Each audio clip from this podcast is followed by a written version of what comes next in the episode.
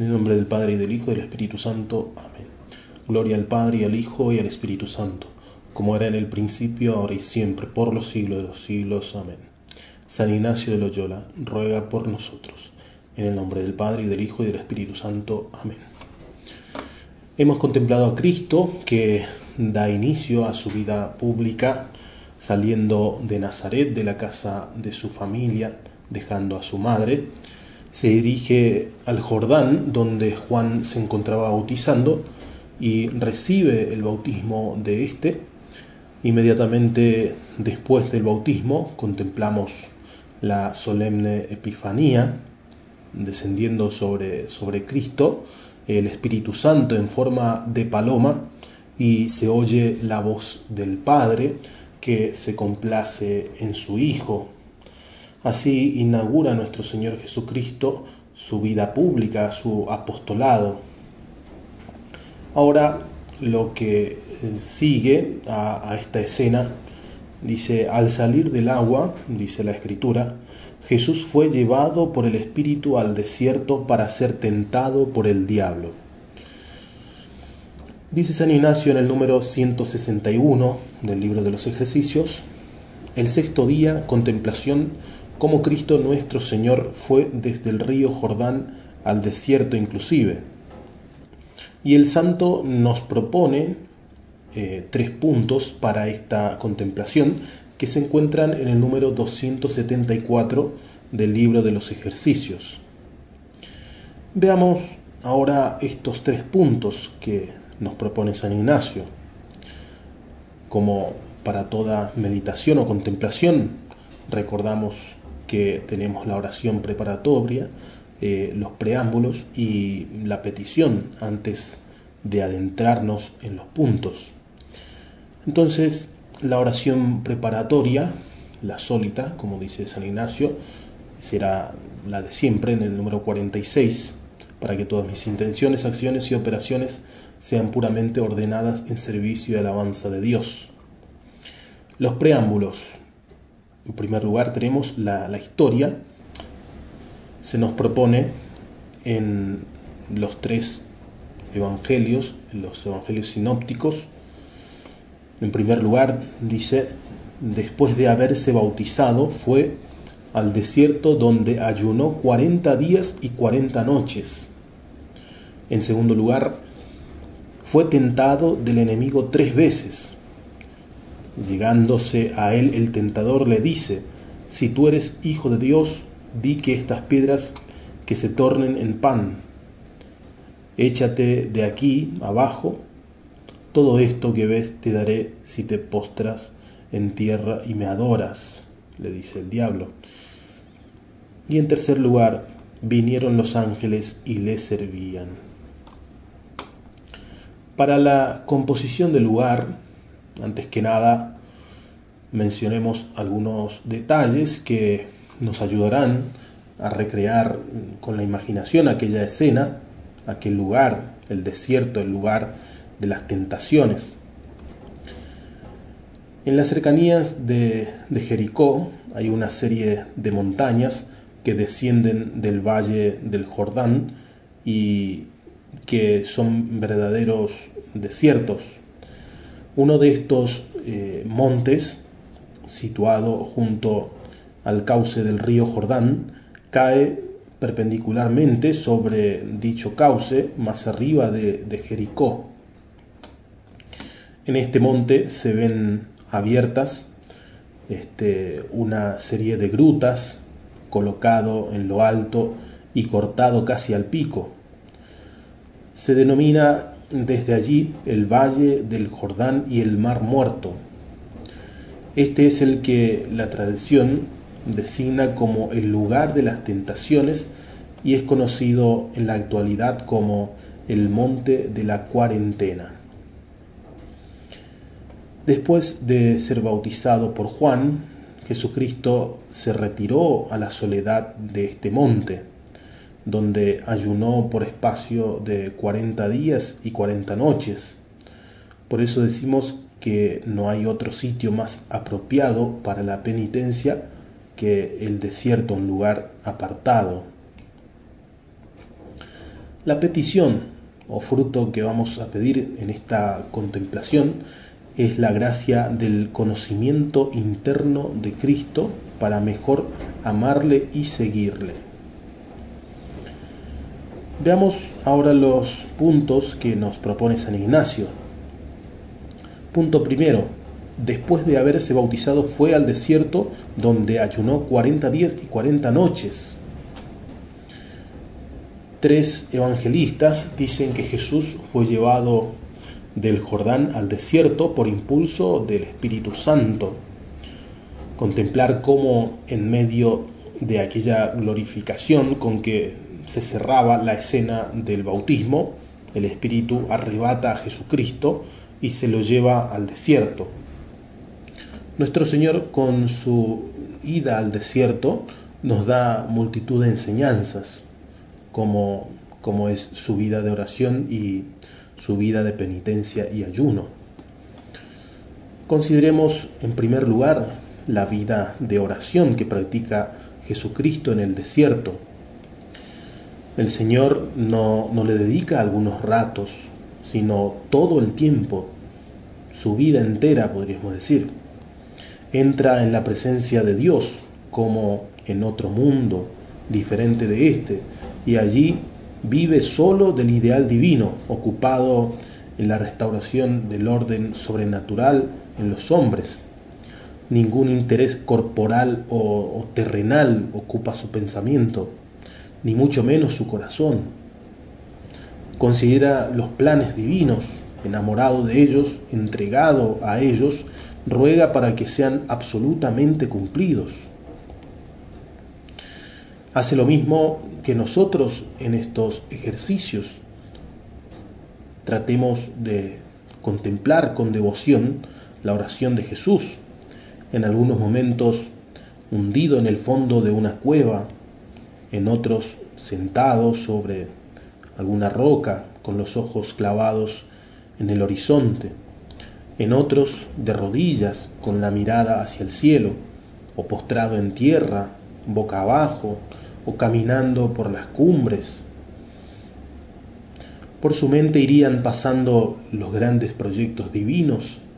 Pensaría en la primera creación del universo, la entrada del pecado al mundo, en la caída de los ángeles, de nuestros primeros padres, en la degradación tristísima de la humanidad, en la decisión de la Santísima Trinidad, de restaurar nuestro linaje, el inefable misterio de la encarnación, con todas las leyes de redención y expiación decretadas por la voluntad divina, la obra de apostolado que estaba por comenzar, la cruz que se alzaba al término de su vida, la iglesia que nacería de su corazón herido y traspasado, las generaciones de almas santas que le seguirían, el reino del cielo que como semilla humildísima se esparciría por todo el mundo,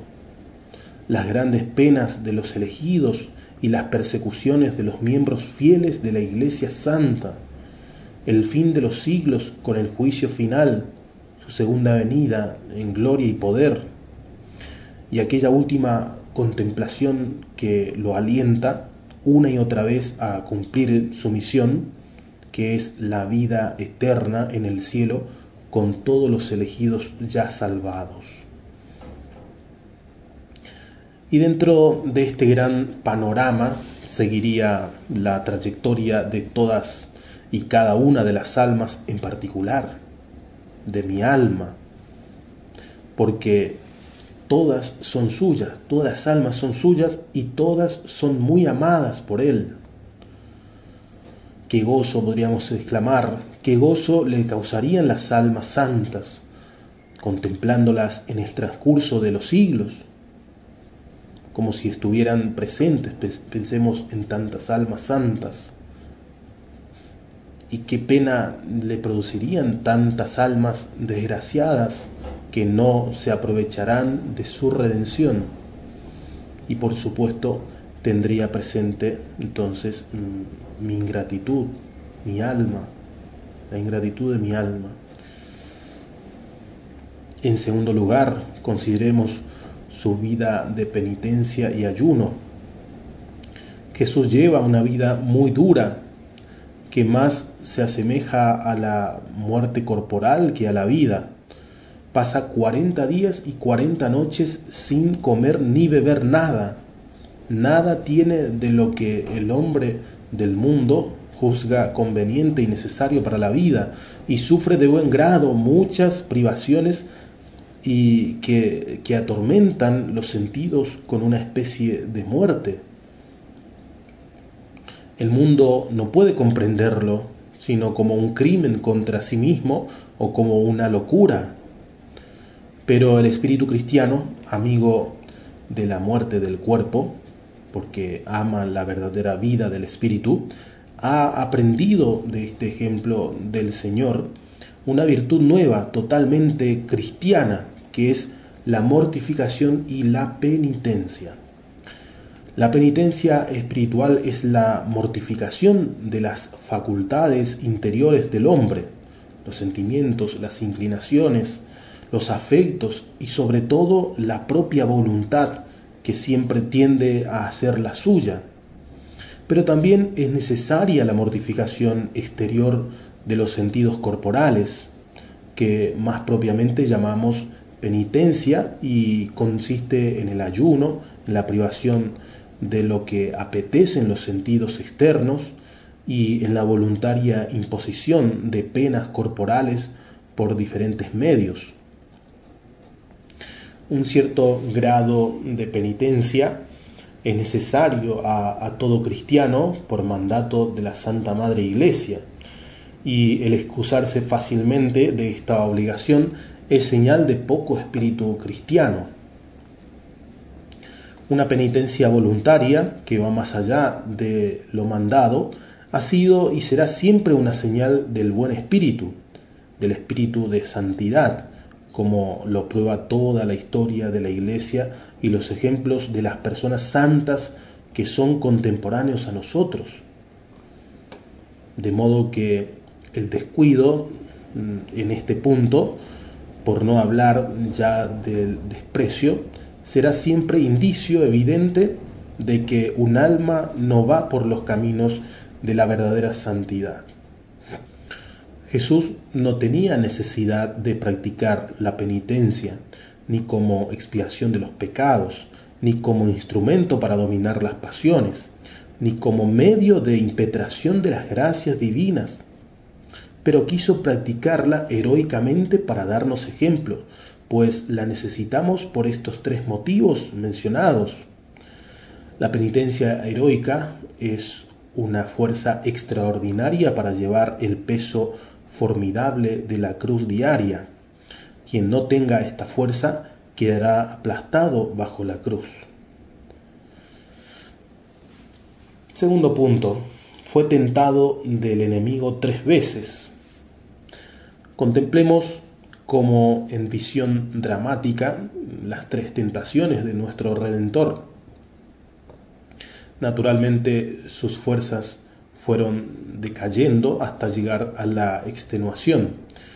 No será una ilusión imaginaria representarnos al buen Jesús mm, demacrado, debilitado, desfallecido y desvanecido por el ayuno.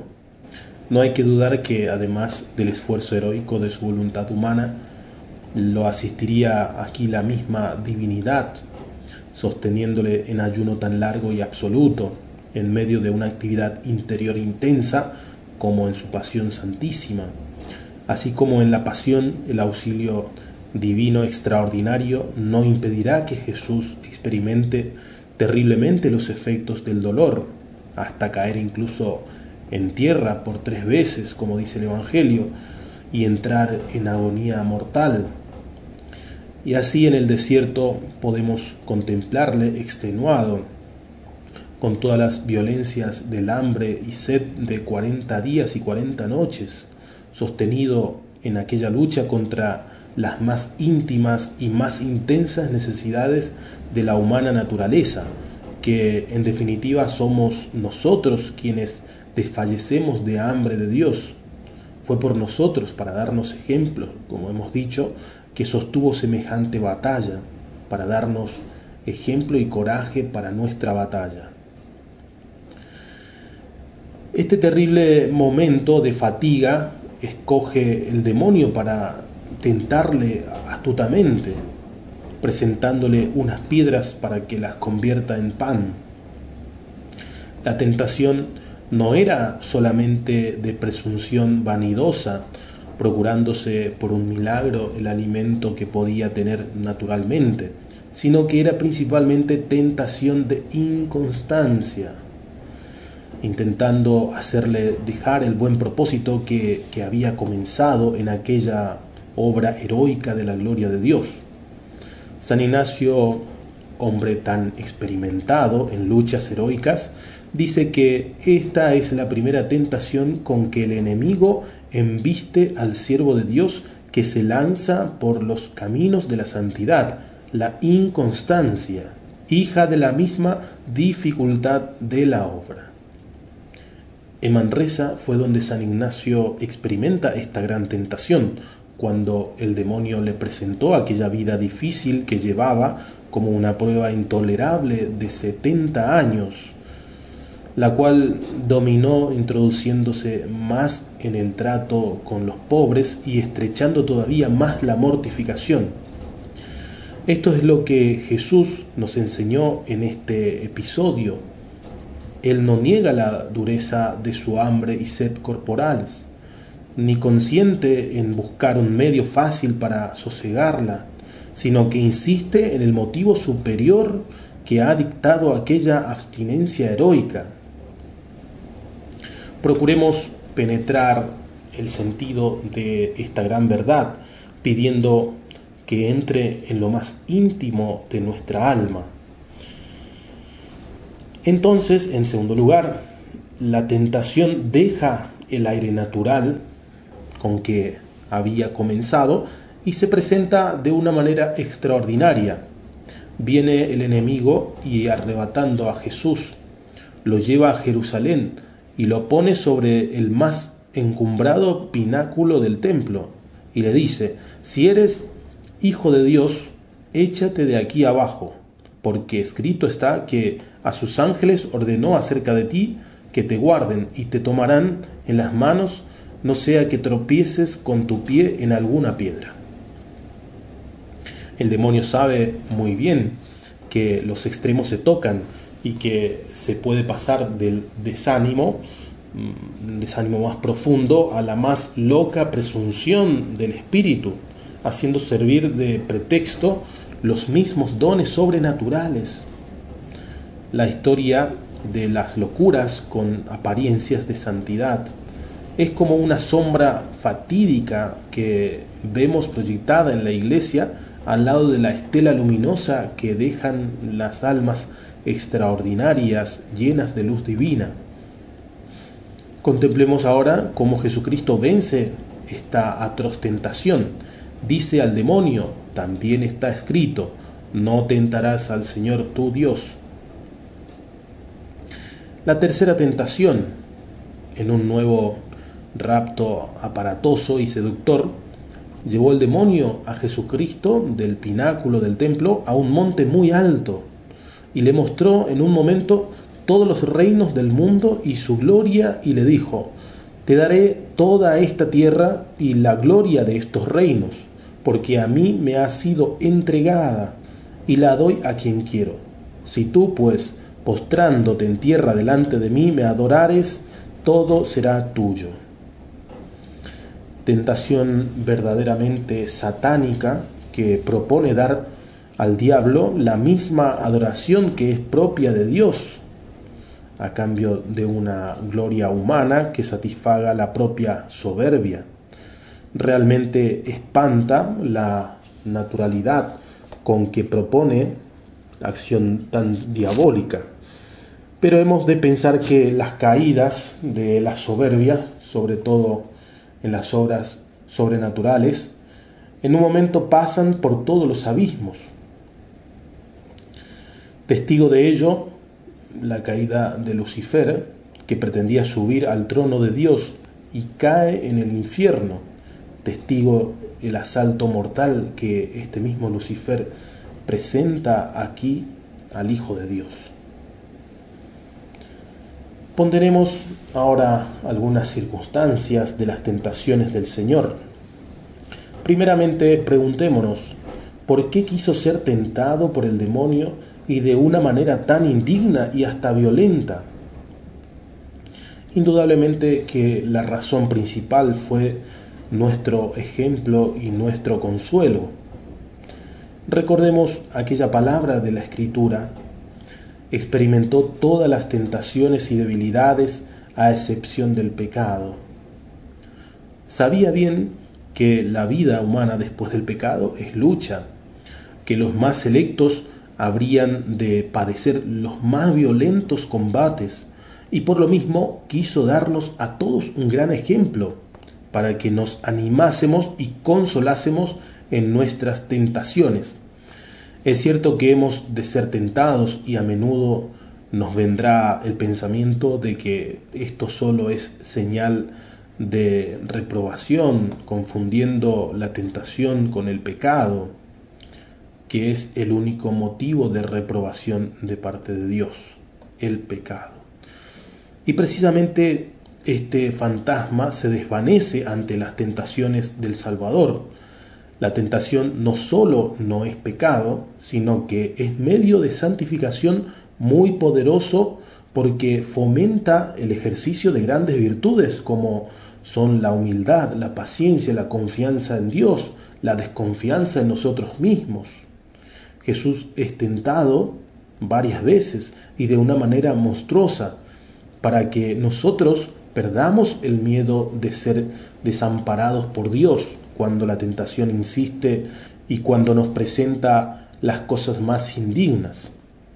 Lo que conviene asegurar es que nosotros no buscamos la tentación, sino que ésta viene sola esto supuesto, la repetición de las tentaciones contribuye a multiplicar la complacencia divina y nuestro mérito. Y las monstruosidades diabólicas, ni sospechadas ni menos consentidas, son brasas de fuego que purifican nuestro amor a Dios. Nuestro amor a Dios, aun cuando nos parece muy puro, no pocas veces se mezcla con escoria de amor propio, y para purificarlo precisamente se ha de poner en el fuego ardiente de los sufrimientos, en donde no pueda vivir ningún microbio de la tierra, sino que todo sea divino y Dios nos pone en esta lucha violenta por amor y lo tenemos en ella a nuestro lado, o mejor, dentro de nosotros, sosteniéndonos, animándonos y consolándonos de la manera que Él sabe que nos conviene.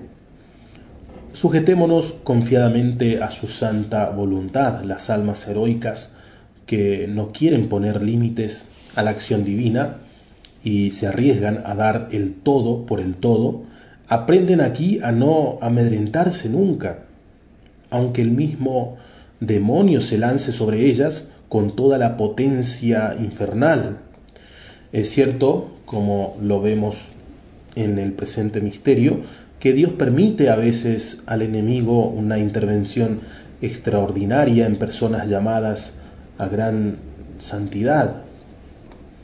Finalmente, consideremos la manera como Jesús vence las tentaciones.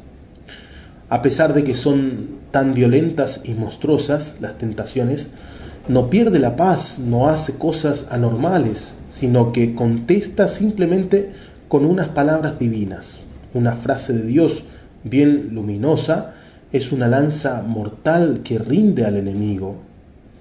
Conviene que el alma esté llena de estas sentencias luminosas y las sepa usar oportunamente en los momentos difíciles, pues como dice la escritura, nadie esperó en el Señor y quedó confundido. Punto tercero. Vinieron los ángeles y le servían. Contemplemos con gran devoción y alegría el triunfo de nuestro Señor Jesucristo. Vencida las tentaciones de Satanás, éste huyó avergonzado, podríamos decir. Es maravilloso el cambio que se experimenta cuando uno ha vencido la tentación. Antes el alma se siente abatida, triste, atemorizada, disgustada de todo, llena de infelicidad y como muerta, podríamos decir. Y al contrario, de parte de la tentación, todo parece alegre, luminoso y lleno de felicidad. Pero tan pronto como con la gracia de Dios queda rechazada y vencida la tentación, en un instante aparece todo cambiado. Parece que nace dentro del alma un río de alegría que se explaya en un mar de paz, y el cielo se serena, y la fortaleza de Dios nos viste como con un manto de eternidad. Entonces se ve claro como el día, que la verdad está de nuestra parte y la mentira de parte del enemigo, y que todos sus engaños y terrores no son nada. Consideremos, pues, qué sentiría el alma de Jesucristo, tan grande, tan elevada, tan íntimamente unida con la divinidad. El desierto ya no es desierto, porque en un instante bajan todos los ángeles del cielo, transformándolo en paraíso. El hambre y la sed son saciados con manjares y bebidas que los mismos ángeles le servían. El ambiente no es de lucha y de tempestad, sino de victoria y de dicha.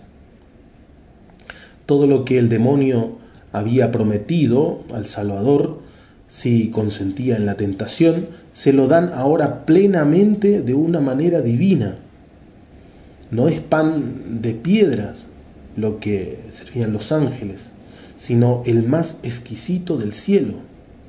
No es llevado en manos de un ángel para que no tropiece contra una piedra, sino que todos los ángeles lo levantan en triunfo como a su rey y señor no le dan ciudades y reinos de la tierra y la gloria transitoria de este mundo, sino el imperio del universo, el reinado de todos los siglos y la gloria del mismo Dios. Este misterio de la vida del Señor en el desierto nos presenta las tres grandes virtudes del cristiano, que son la oración, la penitencia el combate espiritual contra los enemigos de Dios, elevados a un grado heroico cuando se trata de un alma llamada a un alto grado de santidad. Terminar con un coloquio hablando con Cristo que ayuna, absteniéndose de alimentos terrenos, dándonos ejemplo, con Cristo quien, rechazando las insidias del enemigo, nos enseña a superar la fuerza del pecado con pureza de alma, y terminar con un anima Christi. También se puede hacer un coloquio con el Padre para que nuestras penitencias corporales y privaciones mitiguen nuestro orgullo, nos libren de las inclinaciones desordenadas de nuestras potencias, de nuestros sentidos, y eleven nuestro espíritu. Y terminar con un Pater Noster. Gloria al Padre y al Hijo y al Espíritu Santo como era en el principio, ahora y siempre, por los siglos de los siglos. Amén. En el nombre del Padre, y del Hijo, y del Espíritu Santo. Amén.